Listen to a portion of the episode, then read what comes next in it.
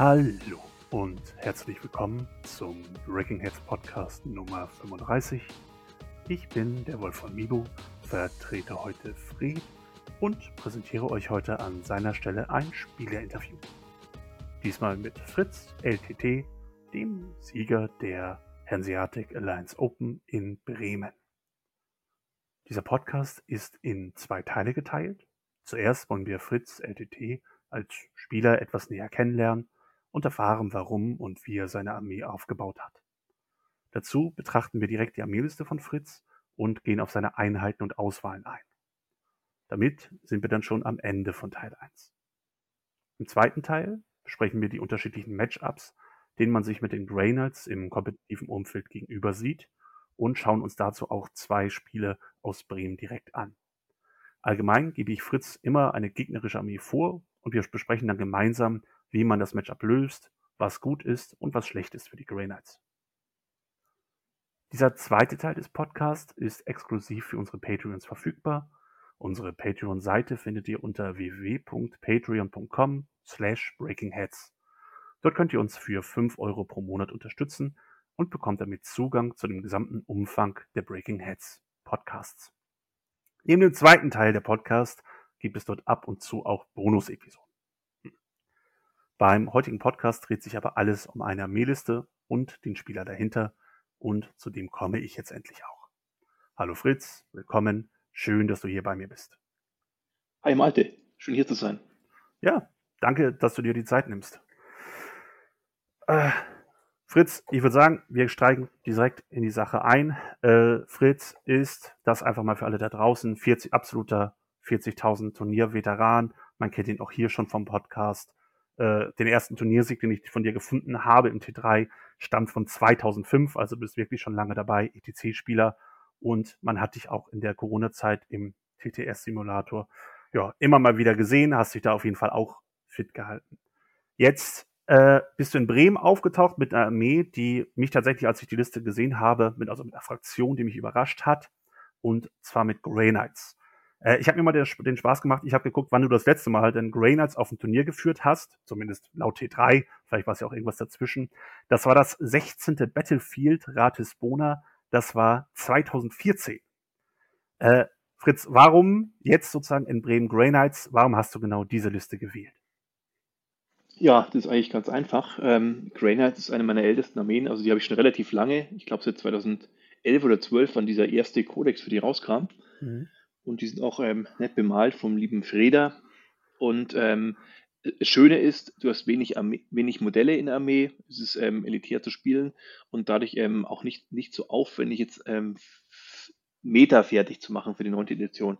Granites haben einen coolen Codex gekriegt. Ich dachte mir, oh, das schaut ganz gut aus. Insgesamt die ganzen Auswahlen sind alle gut spielbar. Ein paar Testgames gemacht, hat Spaß gemacht, habe mir dann die letzten ein, zwei Minis geholt, die mir noch gefehlt haben und ähm, die dann fertig gemacht. Also ich, ich habe ja sehr lange jetzt in der äh, Edition Necons gespielt und ich tatsächlich, wenn ich nur Necons zur Verfügung gehabt hätte, dann wäre ich ähm, aufs ähm, Alliance Open, Hanseatic Alliance Open gar nicht gefahren, weil Necons leider mittlerweile zu schwach geworden sind. Ja, ja das muss man mit den Necons leider wirklich sagen. Äh, Graynets stattdessen, neuer Codex, äh, relativ stark. Ähm, wie würdest du deinen Spielstil damit beschreiben? Du hast schon elitär gesagt. Ähm, jetzt äh, hast du sozusagen unter einem elitären Spiel, wenn ich auf deine Liste gucke, ist es ja noch mal ein bisschen elitärer. Äh, kannst du das ein bisschen noch beschreiben, was du da genau hast? Also noch nicht die Liste, aber wie du das spielst quasi? Also grundsätzlich, was, was ich immer gern mag, ich mag sehr gern aggressive Armeen, die auch Druck auf den Gegner machen und mit ähm, Gewalt auf ihn relativ hart losgehen können und vielleicht auch so ein bisschen Alpha-Schlagqualitäten haben, ähm, hat man schon bis zu einem gewissen Maß verfügbar bei ähm, Grey Knights einfach über die ähm, Nemesis-Ritter, die gute Bewegung haben und einen soliden Beschuss haben. Und halt über die ähm, zwei Einheiten, die sich teleportieren können. Einerseits über den Zauber und andererseits über den Teleport-Chant, ähm, über den Stratagem, ähm, kann ich da auch nochmal zwei Einheiten relativ aggressiv in gute ähm, Feuerposition oder eventuell sogar auch ähm, Charge-Position für einen frühen Angriff bringen. Und ich habe eigentlich grundsätzlich auch immer mich sehr aggressiv aufgestellt und ähm, das Spiel eigentlich auch immer aggressiv ähm, verfolgt. Ich glaube, die einzige Ausnahme ist tatsächlich gegen Admech, also gegen ähm, sehr beschussstarke Armeen, ähm, wo ich aufpassen muss, dass ich notfalls über meine Umpositionierung, die ich in der Armee habe. Ich kann drei, drei Core-Einheiten umpositionieren. Ähm, ja, um, um da nochmal defensiver starten zu können ins Spiel. Mhm. Also grundsätzlich aggressiv auf die Nase. Äh, genau, du spielst dann viel elitäre Einheiten, das heißt Ball Control ist damit auch ähm, nicht so gut möglich zumindest. Und dann viel, viel vom Gegner auch vernichten und darüber das Spiel gewinnen, über die eigene Stärke und die eigene Widerstandsfähigkeit. Genau, ja, und vielleicht, ähm, was, was auch wichtig ist, ich habe in, in vielen Matchups habe ich auch ähm, sehr große Teile dann meiner Armee verloren, also auch ähm, sehr, ich habe Verluste eingefahren, aber das ist einfach egal, wenn du über ähm, die Zeit, über jede Runde solide deine Punkte holst, deine Secondaries holst, primär hochscorest, dann ähm, kannst du am Ende auch gerne ähm, auch getabled sein oder fast getabled sein. Ein bisschen was hat, hat man vielleicht noch am Ende. Aber ähm, du gewinnst einfach das Spiel. Ja, das sind natürlich tatsächlich die schönsten Spiele. Ne? Getabled und trotzdem Spiel noch gewonnen. Äh, das gefällt einem. Ja, schön, finde ich super. Äh, allgemein, ich finde, du hast eine total spezifische Grey Knights-Liste jetzt genommen. Äh, mich würde noch interessieren, wie bist du auf diese Armeeliste gekommen oder besser noch, wie gehst du allgemein eigentlich an die Erstellung deiner Armeelisten heran? Also grundsätzlich, was ich, was ich ähm, versuche immer zu haben, ist ein halbwegs solider Ansatz von Buddies, aber halt wirklich ähm, nicht mehr als unbedingt notwendig. Man sieht es bei mir, ich habe jetzt ähm, in der Liste konkret, ich habe jetzt 25 ähm, ähm, Marines, also bis zu fünf mhm. Trupps oder vier Trupps, ähm, davon ein großer, ähm, die halt auch an die Missionsziele ran, rangehen können. Ähm, ich habe ein, eine Sache, die mir immer wichtig ist, ich bei allen Armeen, das haben auch einige bei meinen Necron schon gesehen, ich will meistens gerne so einen Off-Pick reinnehmen, den irgendwie keiner so richtig auf dem Schirm hat und der die Leute so ein bisschen ähm, überrascht. Ähm, bei den Necrons war es immer mein geliebtes Tesseract Vault. Ja. Und ähm, jetzt habe ich bei Greynuts habe ich auch so ein bisschen danach gesucht, habe eine Weile mit einem Land Raider gespielt, den ich jetzt auch demnächst wieder mal, mal teste. Aber ähm, dann ist, ist meine Liebe beim Stormraven gelandet. Es gibt ein, äh, ein wunderschönes Video von der Siegerehrung in Bremen, ich glaube über Freds Instagram zu sehen, äh, wo du halt den Preis entgegennimmst und äh, der Saal begeistert Stormraven dazu chantet. Äh, also es ist, äh, ja, hat auf jeden Fall geklappt mit deinem Unique Pick, würde ich mal sagen. Ja. Äh, lass uns später noch gerne darauf eingehen. Äh, auf jeden Fall schon mal interessant, nicht mehr Buddies als überhaupt nötig, sondern im Zweifelsfall immer mehr darauf konzentrieren, dass er noch stärker dabei ist und immer noch irgendwas Überraschendes mitnehmen. Äh, Finde ich, finde ich auch super. Also einfach irgendwie ein, ein Element, das dein Gegner in seiner Vorbereitung eigentlich nicht kennt. Ja, vielleicht, vielleicht ähm, noch ein paar ähm, Beispiele. Ähm, ich hatte das gleiche hatte ich mit Chaos eine Weile gemacht, ähm, über eine relativ elitäre Liste mit großen Dämonen, die sehr schnell sind, sehr viel Druck machen, plus die ähm, hart schießenden ähm, Bots. Das hat auch ganz gut funktioniert in verschiedenen mhm. ähm, Online-Turnieren. Und ja, am Anfang der Edition, bevor das so richtig populär war, auch nochmal einfach mit, mit einer Riesenmenge an Dämonetten und auch eine ganz ungewöhnliche Dämonenarmee. Genau. Und das ist natürlich immer auch ein Vorteil, gerade bei so einem Turnier. Äh, du triffst auf Gegner, ähm, die klassischerweise von, von ne, du spielst ja auch vom, vom Spielerischen da ganz oben auch locker mit, immer die ganze Zeit. Und dann triffst du halt auf Gegner, die halt nicht auf dich vorbereitet sind, äh, die halt nicht genau wissen, was macht eigentlich diese Enemy-Liste genau, sondern äh, sich dann vielleicht, wenn sie einen Abend haben, noch mühsam schnell darauf vorbereiten können bei so einem Turnier über drei Tage, aber ansonsten halt wirklich in Probleme kommen. Also es waren tatsächlich ähm, ich hatte auch einige wirklich sehr gute Spieler als Gegner. Und ähm, insbesondere der Necron-Spieler, der hat dann ähm, nach meiner ersten Runde gesagt, oh verdammt, ich habe das gar nicht einschätzen können, wie stark der Stormraven dieses Matchup verändert. Ja. Ja, super, super. Also sieht man schon, äh, finde ich richtig toll. Äh, eine Auswahl im Prinzip nur, aber trotzdem sorgt es halt dafür, dass der Gameplan des Gegners durcheinander gebracht ist. Äh, Fritz, wollen wir einmal deine Armeeliste durchgehen, damit die Leute überhaupt wissen, worüber wir reden? Gerne, ja. Alles klar. Äh, willst du, mal, soll ich? Ich kann gerne mal losschießen, einfach Jawohl, von nach Mal los. Also ich habe insgesamt ähm, also eine reine Greynuts-Armee mit zwei Detachments. Das erste Detachment sind die Swordbearers, die ähm, sozusagen die ganzen Fahrzeugboni haben. Die haben de facto als, als Bonus einerseits kann ich für 2 CP in 12 Zoll um eine meiner Psyker-Units auf eine gegnerische Einheit ähm, plus 1 Trefferwürfe für meine kompletten Swordbearers-Einheiten machen. Das ist ein sehr starker Force-Multiplier. Mhm. Und als zweites kann ich in 18 Zoll einen Zauber machen, der hat Warp Charge 7, also recht schwierig. Den kann ich über ein Stratagem auf 24 Zoll erhöhen, kann ich plus 1 auf Wohnungswürfe machen für all meine Fahrzeuge. Das ist erstmal grundsätzlich wichtig zu wissen. Mhm. Ähm, wollen, wir, wollen wir einmal durchgehen, was für Fahrzeuge genau, du überhaupt hast, bevor das, wir dann uns gleich mal die Stratagems dafür noch näher genau. anschauen. Das sieht man bei der Liste dann. Ich habe einen, ähm, einen Tech Marine dabei, der immer drei Lebenspunkte reparieren kann, der ähm, den Water Trade hat, dass er eine OPSEC-Aura in 6 Zoll verteilt, ähm, Gate of Infinity hat und ähm, drei Einheiten umstellen kann, drei Core-Einheiten. Dann ähm, einen Großmeister in Nemesis Dread Knight, Klassiker, und ähm, drei Nemesis Dreadnoughts auch in der klassischen Konfiguration. Ich, äh, bei allen normalen Nemesis Dreadnoughts habe ich mir auch die Punkte gespart für den Teleporter, ähm, um wieder mehr ähm, Power noch reinzukriegen. Standard einfach die 2x5 Grey Knights und einmal ähm, ein 10er Trupp. Das, ähm, ähm, der Flieger, der auch wichtig ist in diesem Detachment, ist dann der Storm Raven mit ähm, Twin Heavy Plasma Kanone, Twin Multimelter und ähm, zwei ähm, Hurricane Bolters. Und der hat natürlich noch seine Raketen, wo er zwei Schussraketen machen kann pro Runde.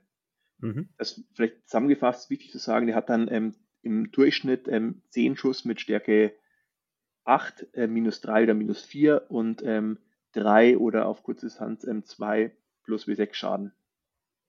Warum, das heißt, warum, ja. warum 10 Schuss? Weil du hast, ähm, du hast 4 Schuss Multimelter, du hast 2 bis 3 Schuss Heavy Plasma Kanone, sind immer im Schnitt 4 und ah. dann hast du noch 2 Raketenschuss. Ja, alles klar. Also, die, ja, okay. Die, mit, dem, mit dem Multimetern eingerechnet auf 12 Zoll mindestens genau. zwei Schaden. Hm, okay.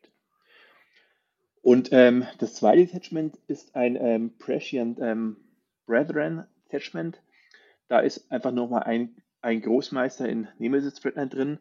Der ist dann auch der bisschen stabilere, der kann einen Dreier Rettungswurf anmachen.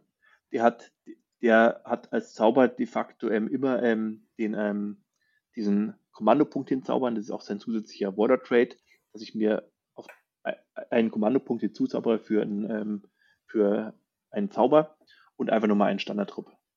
Jawohl.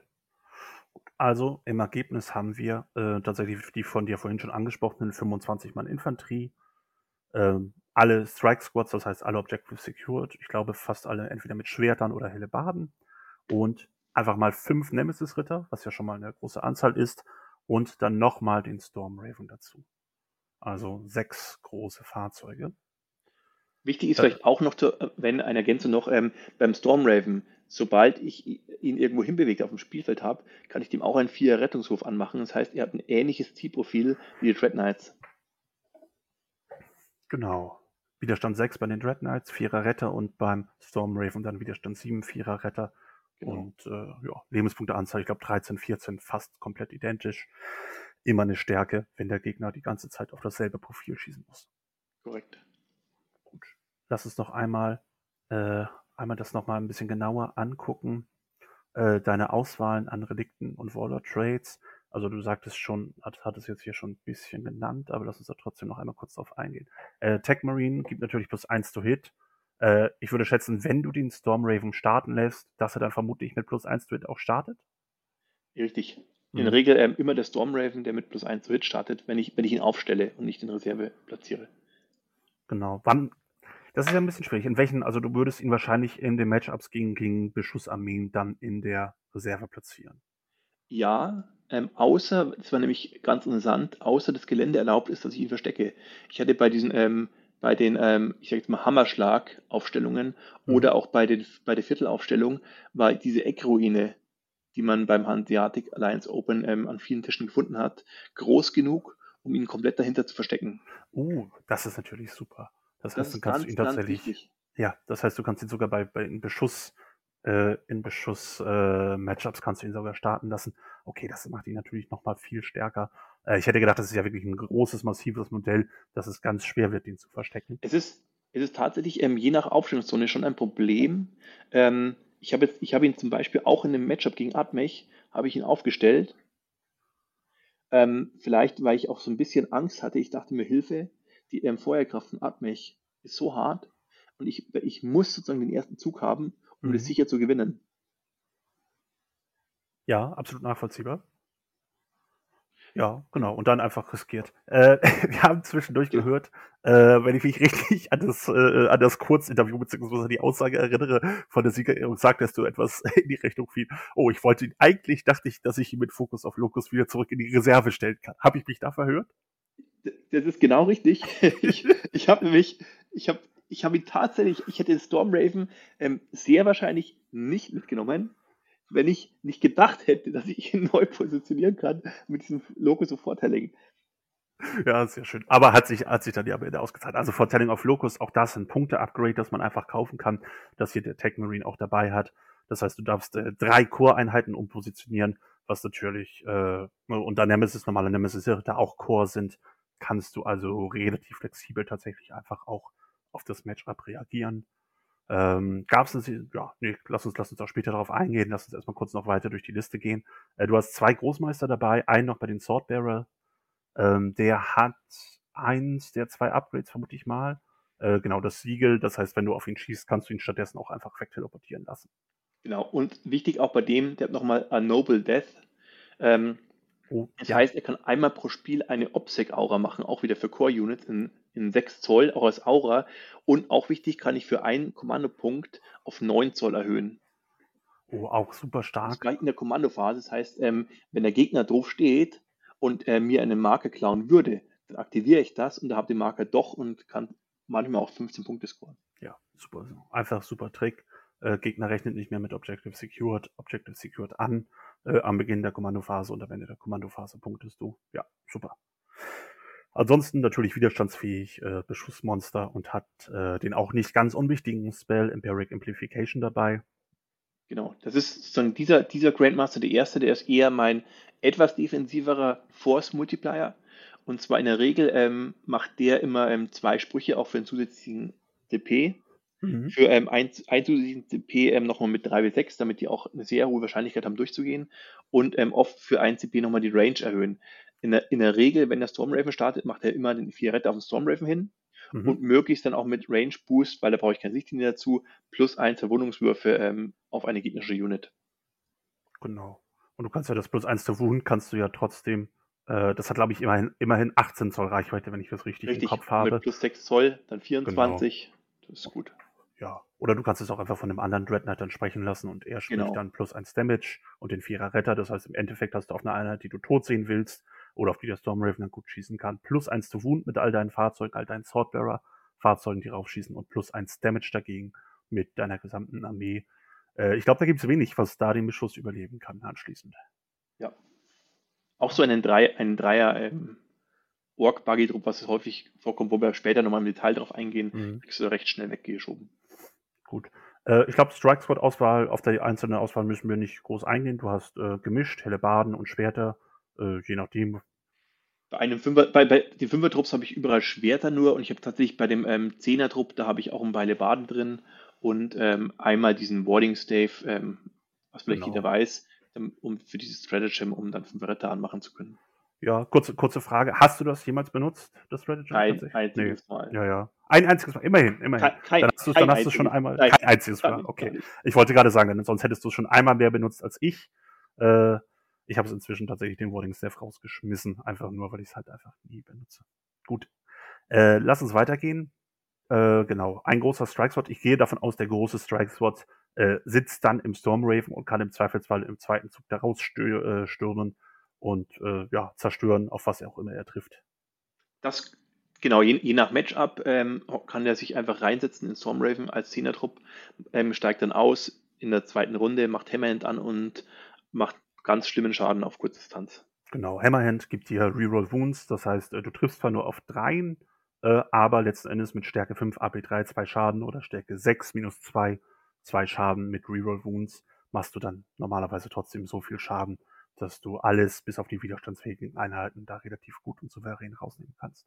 Und es kommen ja nochmal ähm, 40 Schuss Sturmbolte davor. Und 40 Schuss Sturmbolte nochmal ja. davor, ja. Das kann man auch nicht. Hast, hast du jemals die Psybolt, ja bestimmt, ne? Die Psybolt-Munition auf dem Stormraven angeschmissen? Jedes Spiel. Jedes Spiel, ja, finde ich auch super. Äh, ein Stratagem, das äh, für, für die Zuhörer da draußen nochmal ganz kurz, dass äh, Bolter-Schüsse der Grey Knights bufft und äh, 2 CP kostet, sobald man, ich glaube, mehr als fünf Modelle hat. Äh, was aber dem Stormraven egal ist, der ja nur ein Modell ist, aber trotzdem mit Hurricane Bolters daherkommt. Äh, das heißt, es bufft einfach seine 24 Schuss Bolter auf AP1 und Autowounds auf die 6 für 1 CP. Äh, ja, was ich glaube ganz nett ist. Ist es in der Tat, ja. Gut, dann äh, hatten wir schon die Nemesis Red Knights. Auch hier die Ausrüstung bei den Waffen, Fernkampfwaffen, Nahkampfwaffen ist bei dir überall gleich. Du hast die zwei schweren Fernkampfwaffen dabei mit dem Gatling Silencer und der Heavy Sight egal ob Grandmaster oder normaler Knight. Und hast auch jeweils immer das Schwert dabei. Äh, das, ja. Das ist so ein bisschen schade übrigens, finde ich, ähm, von Games Workshop, dass sie nicht ähm, dem Flammenwerfer einfach auch die Sonderregel geben und dass der gebufft werden kann. Der profitiert als einzige von den drei Waffen von keinerlei Buffs und ist auch noch vom Profiler die schlechteste Waffe. Das ist ja, sehr schade. Weiß man auch nicht, was sie sich dabei wieder gedacht haben, aber so haben wir da. Wahrscheinlich haben sie es einfach vergessen, in die Liste mit aufzunehmen, dass er auch als, als, als Psi, schwere Psi-Waffe zählt. Naja, gut. So oder so. Äh, starke Auswahlen. Äh, den, auf den Stormraven sind wir, glaube ich, schon genug eingegangen. Äh, das heißt, wir gucken uns einfach nur noch mal deine Patrol an, die du dabei hand, äh, hast, Presh and Brethren. Äh, warum Presh and Brethren? Das kurz als Frage. Deswegen, ähm, weil die, also wegen zwei Sachen. Erster Punkt, die haben ähm, ein Stratagem, da kann ich für eine Einheit ein Einser Reroll machen für Treffer und Verwundungswürfe. Mhm. Und das ist für den Grandmaster Nemesis Threadler natürlich ein Traum ja, zwei zum Treffen, eins wiederholen und dann genau, und der, Waffen. Der zweite Punkt, insgesamt die Granites sind eine sehr Kommandopunkte-intensive Armee. Und ich habe in der Regel, habe ich echt die ersten zwei Runden, nach den ersten zwei Runden war ich weitgehend leer. Und da ist es super, nochmal einen Zauber zu haben, um auch mal zwei Kommandopunkte in einer Runde zu kriegen. Ja, auf jeden Fall mit Divination hast du eine Möglichkeit. Und letzten Endes, du wolltest, äh, du wolltest sowieso vermutlich zwei Grandmaster dabei haben. Das heißt, da spricht dann ganz viel dafür, wenn du sowieso schon quasi diese zwei CP ausgibst für ein weiteres Patrol, äh, dass man den dritten CP auch noch ausgibt für Divination und sich dann zumindest ein paar dieser drei ausgegebenen CP zurückholt hier. Korrekt, ja. Ja, schöne, schöne Kombination. Auch hier noch einmal Strike Squad, ähm, die theoretisch sogar auch in den Stormraven rein könnten. Da sind die Greylands also nicht irgendwie auf die Brotherhood beschränkt. Äh, und nochmal halt der Grandmaster dabei der Ghostly Bonds auch dabei hat. Also auch das ein Trick, den man vielleicht noch nicht so häufig gesehen hat. Ja. Äh, Minus Movement. Und Halbiert, halbierte Movement. Das kann auch mal entscheidend sein, weil das ist ja sozusagen der aggressivere Dread Knight. Den mhm. tue ich erst stärker nach vorne hauen. Und wenn der Gegner irgendeine gefährliche Einheit hat, die sich hinter einem Lossblocker rausbewegen will, ähm, aber zum Beispiel nicht so schnell ist oder irgendeine aggressive Einheit, die er nach vorne schicken will, die Bewegung zu halbieren, ist da schon super. Ja, ja schön. Schön, schön, schön. Und dazu kannst du auf ihm noch den Dreierretter ansch anschmeißen, äh, wenn du beschossen oder angegriffen werden kannst mit Servant of the Throne. Ja, dann kannst du ihn auch aggressiv spielen. Dreierretter hält ein bisschen was aus. Mhm. Ja, schön. Also insgesamt super Liste. Äh, gefällt mir persönlich auch richtig toll und wenig überraschend, dass das weit ging. Ähm, allgemein, wie hältst du es mit den, äh, mit deinen Doktrinen, also mit deinen, mit deinen Tides? Äh, wechselst du die häufig oder, oder bleibst du in Shadow Tide die meiste Zeit? Matchup abhängig? wichtiger Punkt eigentlich, das stimmt. Ähm, ich habe früher dachte ich immer, ich muss jemanden haben, der ähm, jede Runde die Tides wechseln, wechseln kann. Ich habe das früher auch noch äh, ein bisschen anders gespielt, ähm, dass ich mehr schocken lassen habe und immer auch wieder mal in die Tide of Celerity gewechselt bin. Also die Tide wo ähm, beim Rennen oder ähm, Angreifen jeder Einser und Zweier vom Ergebnis als 3 zählt. Mhm. Ist ähm, vor allem gut, wenn du einen Nemesis ähm, Grandmaster spielst, der, ähm, der plus 1 auf Angriff kriegt, weil dann hast du mit zwei Würfeln reicht eine, eine 5 plus aus, dass du auf jeden Fall den Angriff schaffst nach dem Teleportieren. Mhm. First of a Fray, auch ein starker Water Trade, hatte ich, war mir auch aufgefallen, dass du den, äh, glaube ich, in der Liste gar nicht drin hast, ne? habe ich aber nicht drin. Ich bin jetzt wirklich, also das, äh, alles, alles was, was, was irgendwie Swinginess ist, habe ich einfach mal rausgenommen. Und es ist wirklich sehr, eine sehr teite Liste. Also wirklich alles ja. so genäht, dass, dass ich ähm, ja, ähm, möglichst wenig ausgebe, um irgendwelche Redundanz zu haben, ähm, möglichst wenig Charaktere, möglichst ähm, wenig Abhängigkeit von einzelnen ähm, Psi-Aktionen oder Psi-Sprüchen. Und tatsächlich der einzige, der in meiner Liste ähm, die die Tide wechseln kann, ist der ähm, Grandmaster, der mir auch jede Runde mit einer Psi-Aktion einen ähm, Kommandopunkt zaubern will. Das heißt, wenn er einen Kommandopunkt zaubert, dann kann ich keine Zeit wechseln. Das heißt, ich bin in, ich glaube, fast allen Spielen immer in der gleichen Zeit geblieben. Das heißt, wenn der Gegner ähm, Deckung ignoriert, dann natürlich immer die, ähm, die Output-Tide, die Tide of Convergence und sonst ähm, in allen Spielen, wo ich ein bisschen defensiver sein musste, ähm, in der Tide of Shadows. Ja. Ich habe, glaube ich, auch diese Erfahrung gemacht und das finde ich schön, dass du mir das auch bestätigst, dass äh, das, das Wechseln gar nicht mehr so, so, so wichtig ist, wie es vielleicht noch äh, mit dem alten Kodex war. Wo ich drüber nachdenke, was schon wichtig ist, ähm, bei der Aufstellung beispielsweise Vital Intelligence. Ähm, da stehen ja die, die, ähm, die Strike Squads ähm, stehen ja weit, relativ weit vorne in der Aufstellungszone, sodass sie in der ersten Runde auf die ganzen Marker rennen können. Mhm.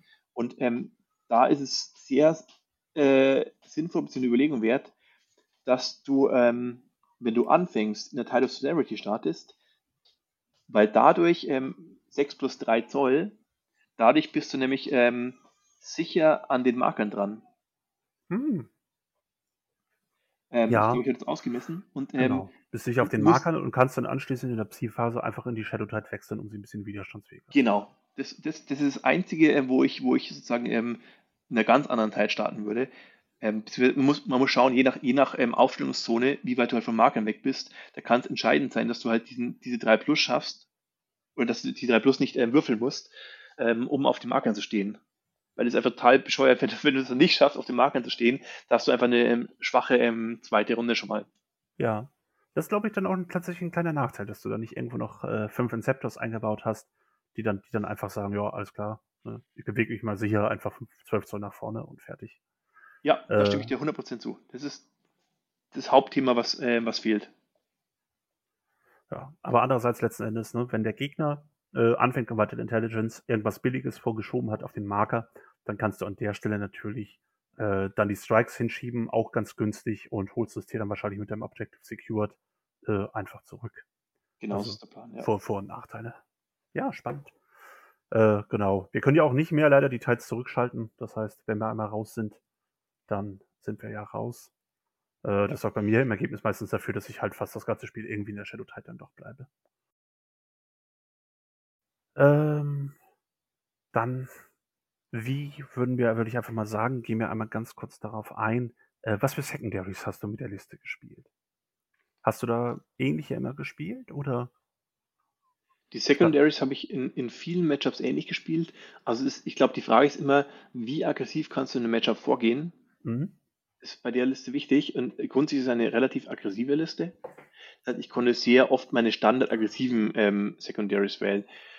Das heißt beispielsweise Stranglehold, also mindestens drei Marker halten und mehr als der Gegner. Und wenn ich sehr aggressiv nach vorne gehen kann, dann kann ich den Gegner oft weghalten von Markern oder auch wieder runterschlagen. Mhm. Ähm, was ich immer in jedem Spiel gespielt habe, war das ähm, Purifying Ritual, das also das klassische Grey Knight Missionsziel, das äh, man auf Markern macht über einen Psi-Test.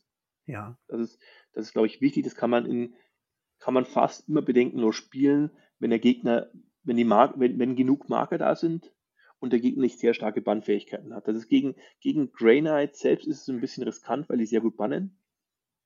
Da, da da würde ich es dann nur nehmen, tatsächlich, ähm, wenn die Marker auch weit genug auseinander liegen oder genug Marker hast bei dir, um die Punkte voll machen zu können. Mhm. Und ähm, als drittes Ziel, also das dritte war meistens ähm, abhängig von der, von der Mission und vom Gegner. Also beispielsweise hatte ich mal, ich habe mal ähm, dieses Direct Assault hatte ich ähm, mal gewählt, das Prioritätsziel hatte ich mal gewählt.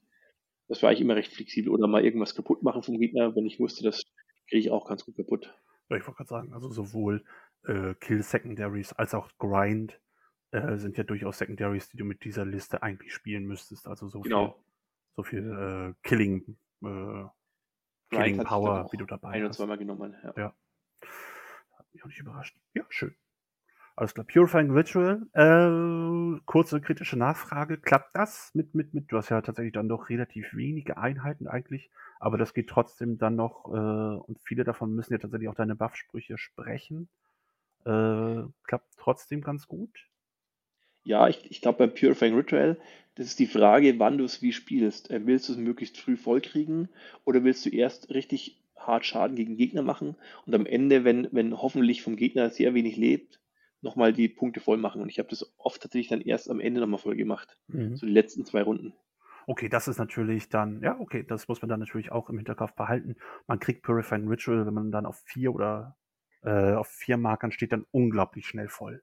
Also einfach Gegner vom Tisch schießen, auf die Marker stellen und Purifying Ritual. Ja, schön. Äh, gut, finde ich auch super. Ähm, hast du spezifischen Spielplan gehabt? Haben wir eigentlich im Prinzip schon gehabt. Ne? Du stellst aggressiv auf, du gehst darauf.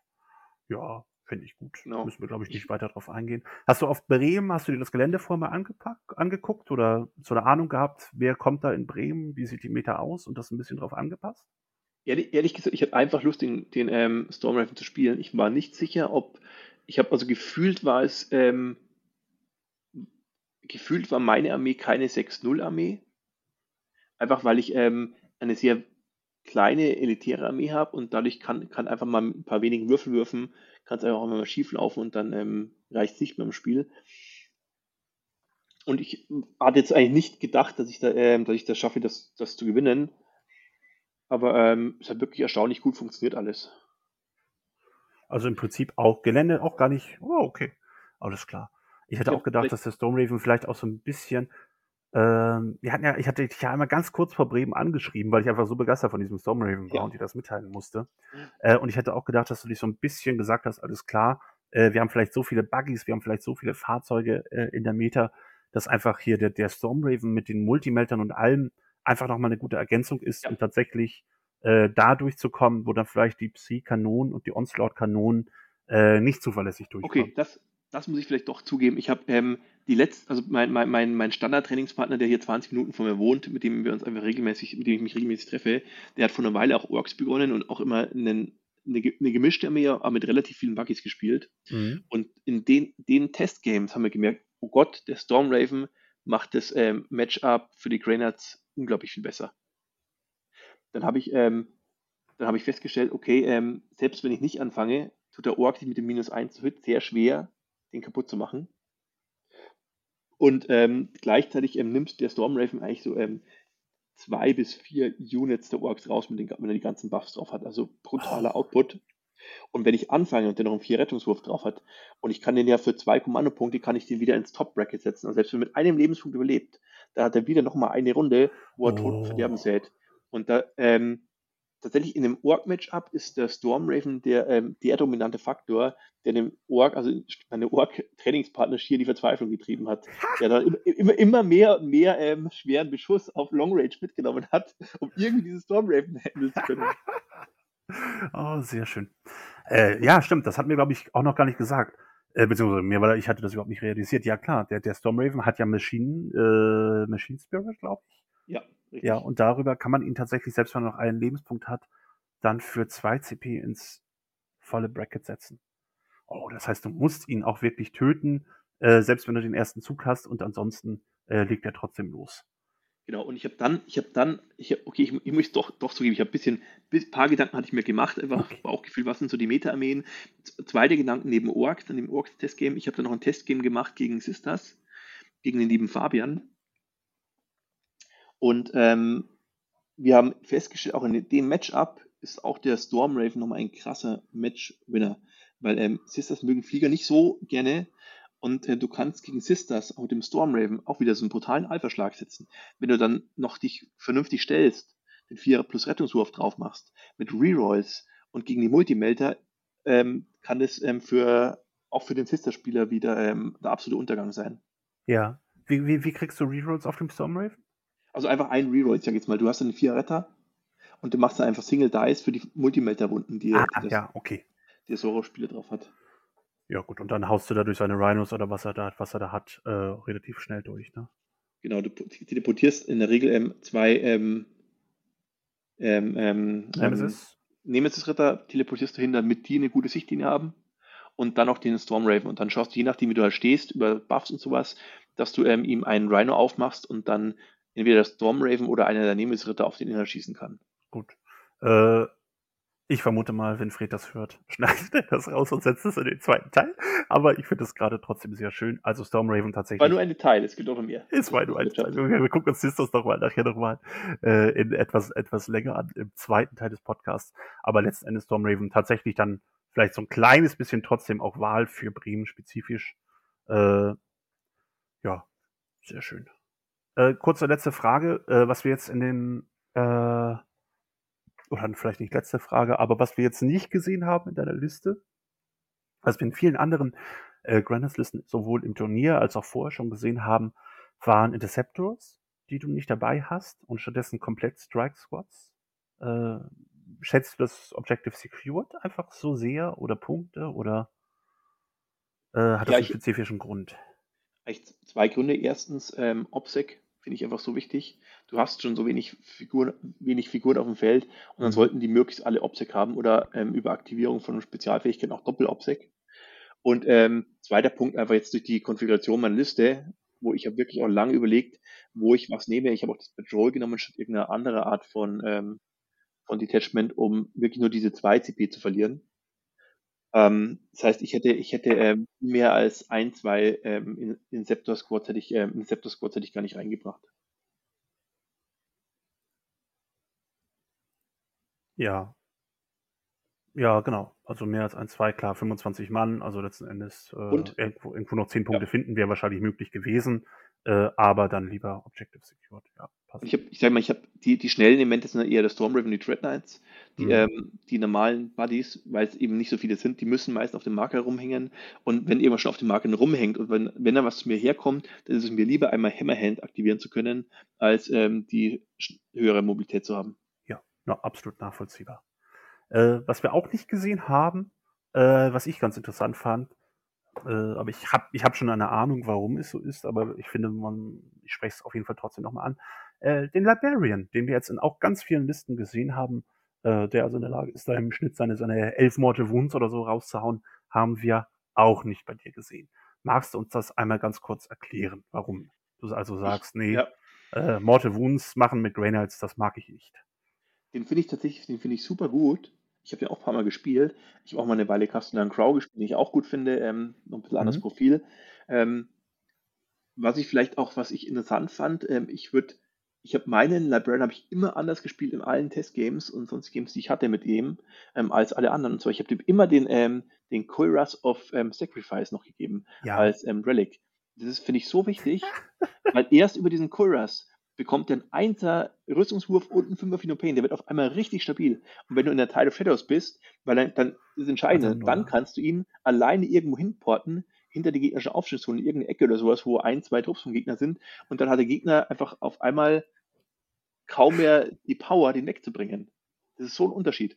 Das verstehe, also das verstehe ich nicht, warum, warum viele das nicht als Autopick sehen. Ähm, aber ähm, insgesamt. Ähm, äh, falls, ja, falls dich interessiert, ich spiele, ich spiele genauso. Finde ich also super. Du dass du das, dass du das, ja, ja, spiele ich genauso. Ja, Finde ich also total super, dass du, dass, dass du das sagst. Das ist so ein wertvolles Modell und wenn man den so ein kleines bisschen widerstandsfähiger macht genau. äh, und der da einfach, äh, dann holt er auch locker seine Punkte rein, wenn er mehrere Runden äh, dabei steht. So, Entschuldigung, ich wollte dich aber nicht unterbrechen. Hundertprozentig. Ähm, ich mag den auch mega gerne und der kann auch in vielen Matchups ähm, brutal gut sein. Vor allem, vor allem gegen alle Gegner, die selbst aggressiver zu dir vorgehen. Die bestraft das so hart, wenn du ihn ein bisschen defensiv hältst, um mal irgendwie so Mittelmarker oder sowas freizuräumen. Das ist ganz, also ganz anstrengend für Gegner. Allerdings ähm, insgesamt, was, was mir wichtig war, ich wollte nicht zu abhängig sein von einzelnen Zaubern. Und ich habe ich hab schon so viele Kommandopunkte, die ich für, äh, für Buffs und hier und da ausgebe, dass mir ähm, schlicht, ich sage jetzt mal, die Munition fehlt. Wenn ich ihn, wenn ich den ähm, Stormraven nicht hätte, dann würde ich vielleicht einen, ähm, einen ähm, Libby spielen oder so, aber ähm, so nicht einerseits und andererseits ist natürlich, hast du ihn gegen, gegen andere Gradients einfach nicht so gut. Ja, wobei ich weiß das gar nicht, weil ich finde den 5er Fino Pain, äh, wenn, da, wenn du da sozusagen irgendwie 11, 13 Mortal Wounds, was auch immer tatsächlich erfolgreich auf einen, äh, auf einen Großmeister setzen kannst, ja klar hast du einen 5er Fino Pain, aber da kommt ja trotzdem am Ende noch eine, eine Menge durch. Also ja. Also das, äh, die Erfahrung einfach auch gemacht gegen Admech-Flieger, die ja auch per Stratagem sich einen Vierer Feel No Pain anmachen können gegen Mortal Wounds, äh, dass selbst da dieser Liberian manchmal halt äh, immer noch ausreicht, um, um reichlich Schaden zu machen, dass man ihn dann erfolgreich in der zweiten Runde erschießen kann. äh, trotz des minus 1 Schaden und was da diese Atmik-Flieger nicht alle, nicht alle haben. Aber bedenke natürlich auch, andere Gradients bannen sehr gut. Und ja, dann der zum Beispiel jetzt gegen die Purifying Flame, wo ich sage, oh, die macht viel Mortals, dann nehme ich einfach für einen Kommandopunkt die 3W6 und dann habe ich 3W6 ähm, plus 1 aufs Bannen. Das ist dann schon relativ riskant, ob du den wirklich durchkriegst. Mhm. Äh, 3W6 die höchsten. Ja, und vor allem, ich glaube, das Problem ist natürlich auch so ein bisschen, du willst natürlich auch äh, für deinen Beschuss, äh, du willst zuverlässig das plus 1 Damage drauf bekommen. Du willst mhm. Sanctuary gerne zuverlässig auf dem Stormraven haben. Du möchtest gerne die Reichweite erhöhen. Ähm, Im Idealfall soll der Swordbearer-Spruch halt auch, der ja auch auf die 7 ist, also mit dem Plus 1 zu Wund, soll ja auch irgendwie noch zuverlässig kommen. Äh, das heißt, genau die Stratagems, die du da schon hast, also für 1 CP mit 3 wie 6 casten, äh, für 1 CP die Reichweite auf 6 Zoll erhöhen, das sind natürlich auch genau die Stratagems, die du eigentlich im Idealfall auch gerne auf dem Librarian anwenden würdest. Korrekt, richtig. Ja. Und dann, und dann kriegst du da die Doppelung, entweder die Doppelung nicht hin oder du musst halt sagen, oh, dann ist mein Beschuss unzuverlässiger. Und letzten Endes ist ja eigentlich dieser Beschuss auch das, was diese Liste dann trotzdem so stark macht. Genau, ja. ja. Also die ba ist super Auswahl, stimme dir zu, aber beißt sich so ein bisschen mit meinem Listenkonzept. Genau. Plus die Tatsache, ne, das kostet natürlich auch wirklich, du willst natürlich die CP eigentlich auch wirklich für deine Strategisms haben, für deine Mobilität, äh, nochmal für einen Reroll irgendwo. Äh, und wenn du dann da halt regelmäßig diese CP in den Librarian stopfst, äh, dann äh, mit Divination oder nicht, ich glaube, dann sind deine CP auch relativ schnell weg. Genau. Ja. Okay, also trotzdem super Auswahl, aber halt genau für diese Liste quasi äh, leider nicht so die ideale, die ideale Kombination, vielleicht nicht so ideal spielbar. Ja, spannend. Gut, dann würde ich sagen, dass wir, äh, was könnten wir noch allgemein zu der Liste sagen? Ich glaube, wir haben das Wichtigste hier besprochen. Äh, dann Fritz, dann sage ich schon mal vielen Dank für das Interview bis hierhin. Sehr gerne, Malte. Äh, du hast jetzt noch die Möglichkeit, möchtest du noch einen Shoutout machen? Möchtest du noch irgendjemanden grüßen? Oh, ich finde es insgesamt, also ich, was ich super fand, vielleicht eine Sache noch. Ähm, Hanseatic Alliance Open war mein erstes Alliance Open Turnier. Ich fand die gesamte Organisation fand ich fantastisch. Und ähm, was ich finde, was, was, ich schon, was man schon gesehen hat, was ich schon gesehen habe, ähm, die, das sehr hohe professionelle Niveau der gesamten Organisation. Und ähm, ja, 80 Euro ist, ein, ist eine andere ähm, Teilnahmegebühr als für andere Turniere, aber das hast du gemerkt, dass dadurch du auch ähm, mehr kriegst. Und das fand ich richtig gut, ähm, gerade für so große Events lieber das top organisieren, ähm, so, kein Non-Profit, sondern ein Profit-Event und dafür auch einen hohen Anspruch haben und den ähm, bedient bekommen. Ja, also das kann man auch von meiner Seite einfach nur noch mal sagen. Ich bin, äh, ich glaube, letztes Jahr jetzt mit den Alliance äh, Open Turnieren gestartet und die sind im Vergleich zu so vielen anderen, muss man leider dann auch sagen, einfach wirklich, du merkst einfach, da sind Leute dabei, die haben schon Erfahrung damit, die sind professionell und das merkst du einfach bis in die letzte Spitze des Turniers. Dementsprechend freue ich mich auch auf äh, das, äh, das nächste Alliance Open in April. Karlsruhe. Das sollte auch großartig werden dann. Im April, ja. Im April. Hat mein Sohnemann seinen ersten Geburtstag. Ja, oh. Vielleicht kommt er mit. Ja, das wäre natürlich schön. Äh, aber wenn, dann kann man das, glaube ich, auch nachvollziehen, wenn du dann da vielleicht doch nicht. Ah, vielleicht kriegen wir dich ja dazu. Fritz, dann vielen Dank. Danke, Malte. Dann sind wir mit dem ersten Teil des Podcasts schon durch. Äh, wir hoffen, dass euch der Podcast bis hierhin gefallen hat. Äh, wenn dem so sei, dann erzählt es doch euren Freunden, erzählt es im Club, äh, erzählt es überall, wo ihr möchtet. Gleichzeitig, ne, wie üblich, jeder Like hilft, jedes Abo auf den zahllosen Social Media Plattformen von Breaking Cats hilft, einfach die Reichweite des Podcasts nochmal zu erhöhen. Äh, also liken, Abos, was immer ihr machen möchtet. Im anderen Teil des Breaking Cat Podcastes schauen wir uns da mal an, wie sich die Granites gegen andere Fraktionen und spezifische Armeelisten schlagen, worauf man dann vielleicht auch im momentanen Meta ein bisschen achten muss und ja, mit welchen Strategien und Taktiken man dennoch siegreich bleibt. Also unbedingt auch im zweiten Teil einschalten. Bis hierhin dann nochmal danke Fritz und wir sehen uns dann im zweiten Teil. Genau, tschüss. Tschüss.